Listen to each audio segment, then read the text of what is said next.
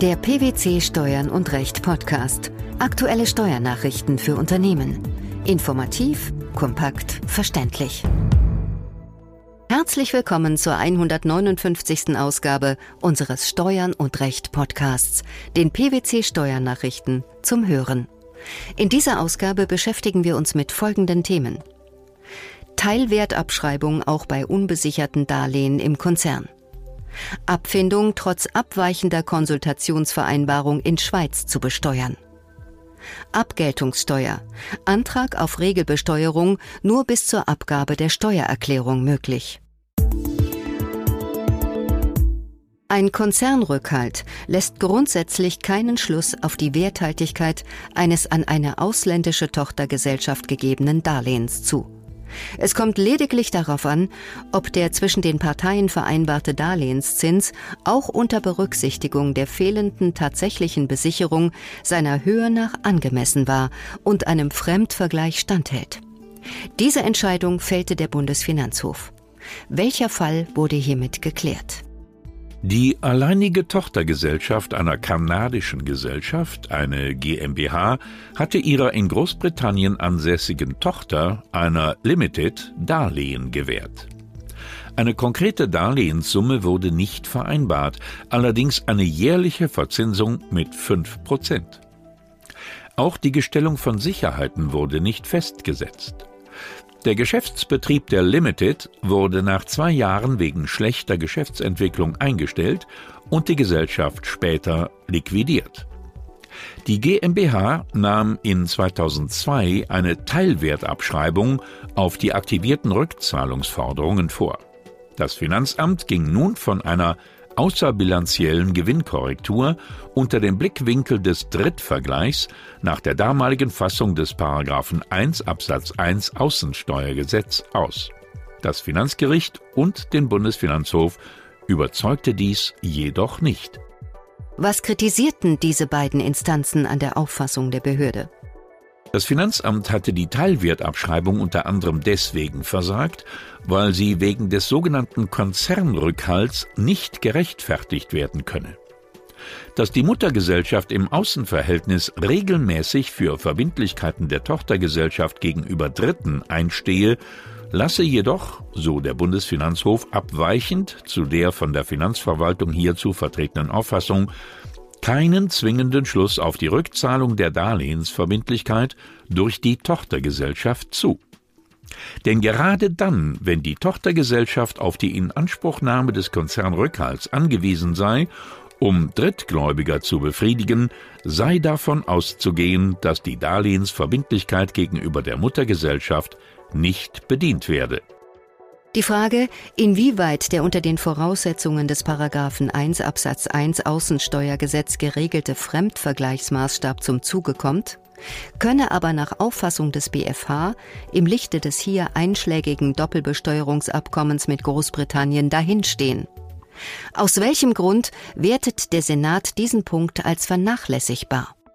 Der abkommensrechtliche Grundsatz des sogenannten Dealing at Arm's Length ermöglicht eine Einkünftekorrektur nach nationalen Vorschriften nur dann, wenn der zwischen den verbundenen Unternehmen vereinbarte Darlehenszins unter Berücksichtigung der fehlenden Besicherung dem Fremdvergleich nicht standhält.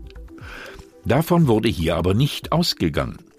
Keinesfalls ermögliche der Grundsatz die Korrektur einer Teilwertabschreibung deswegen, weil die Muttergesellschaft das Darlehen ihrer ausländischen Tochtergesellschaft in fremdunüblicher Weise unbesichert gegeben hat.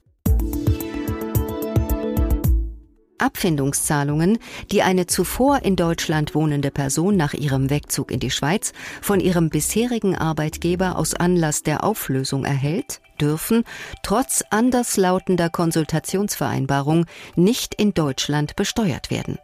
Zu diesem Urteil kam unlängst der Bundesfinanzhof. Was folgt daraus im zugrunde liegenden Fall? Die im Streitjahr 2010 an den Kläger gezahlte Abfindung kann nur in der Schweiz und damit im Ansässigkeitsstaat besteuert werden. Daran ändert laut Bundesfinanzhof auch die im Zuge des Jahressteuergesetzes 2010 zwischen der Schweiz und Deutschland neu gefasste Ermächtigungsnorm in der Abgabenordnung nichts, da diese nicht den Anforderungen des Artikels 80 im Grundgesetz entspricht.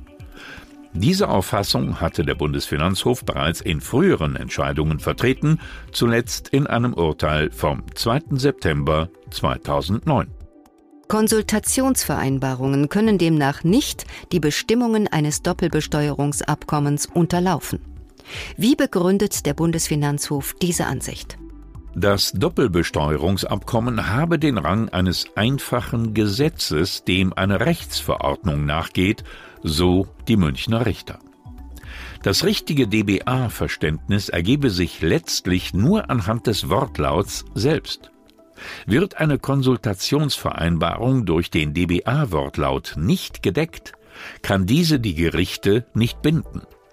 Daran ändere auch das im Zuge des Jahressteuergesetzes 2010 in der Abgabenordnung eingeführte zusätzliche Ermächtigungsziel, doppelte Nichtbesteuerungen zu vermeiden, nichts.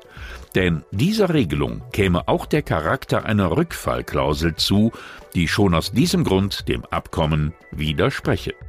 Darüber hinaus und generell genüge laut den obersten Finanzrichtern die Ermächtigung nicht den Bestimmtheitsanforderungen des Artikels 80 Absatz 1 im Grundgesetz, wonach per Gesetz Rechtsverordnungen erlassen werden können, jedoch Inhalt, Zweck und Ausmaß der erteilten Ermächtigung gesetzlich bestimmt werden müssen. Das sei in 2 Absatz 2 der Abgabenordnung nicht gelungen, so die Richter. Letztlich scheitert die Anwendbarkeit der Konsultationsvereinbarung nach Dafürhalten des Bundesfinanzhofs aber auch noch aus einem anderen Grund. Welcher ist das? Die Verordnung, die eine rückwirkende Anwendung auf den 1. Januar 2010 vorsah, wurde erst zum 23. Dezember 2010 wirksam.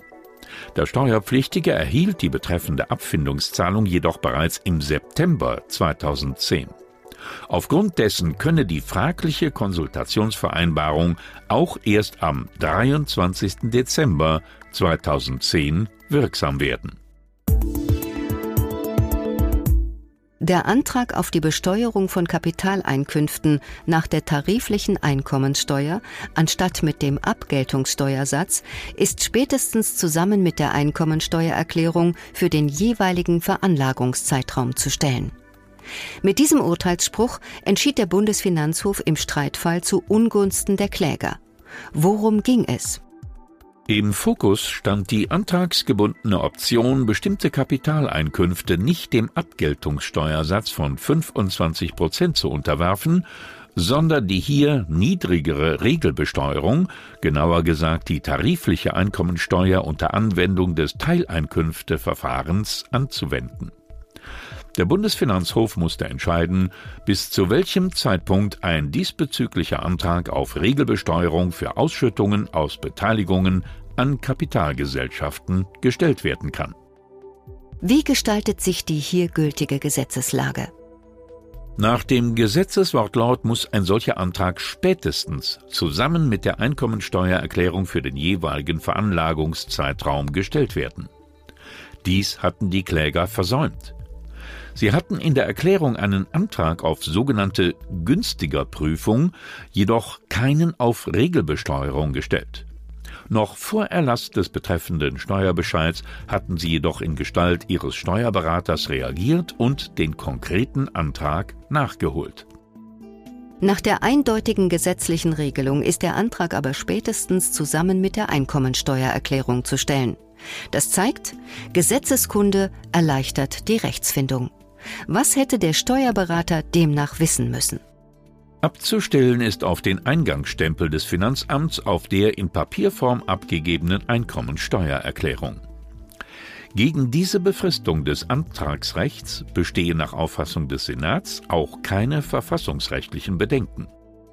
Der rechtzeitig gestellte Antrag auf günstiger Prüfung könne den notwendigen Antrag auf Regelbesteuerung nicht ersetzen.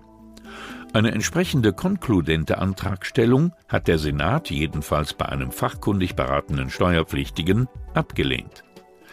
Die mangelnde Kenntnis des Steuerberaters über verfahrensrechtliche Fristen begründet grundsätzlich einen Verschuldensvorwurf, so dass auch die Voraussetzungen für eine Wiedereinsetzung in den vorigen Stand nicht vorlagen. Die mit der Frist spätestens zusammen mit der Einkommensteuererklärung verknüpfte zeitliche Begrenzung diene der Verfahrensvereinfachung, um die Administration der Wahlrechtsausübung, die bis zu einem Widerruf für insgesamt fünf Veranlagungszeiträume gilt, zu erleichtern. Die Teilwertabschreibung bei unbesicherten Darlehen im Konzern die Besteuerung von Abfindungen im Ansässigkeitsstaat trotz abweichender Konsultationsvereinbarung sowie der Antrag auf Regelbesteuerung nur bis zur Abgabe der Steuererklärung.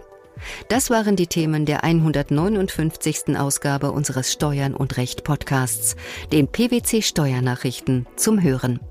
Wir freuen uns, dass Sie dabei waren und hoffen, dass Sie auch das nächste Mal wieder in die PwC Steuernachrichten reinhören. Steuerliche Beiträge zum Nachlesen finden Sie in der Zwischenzeit unter blogs.pwc.de slash steuern und recht.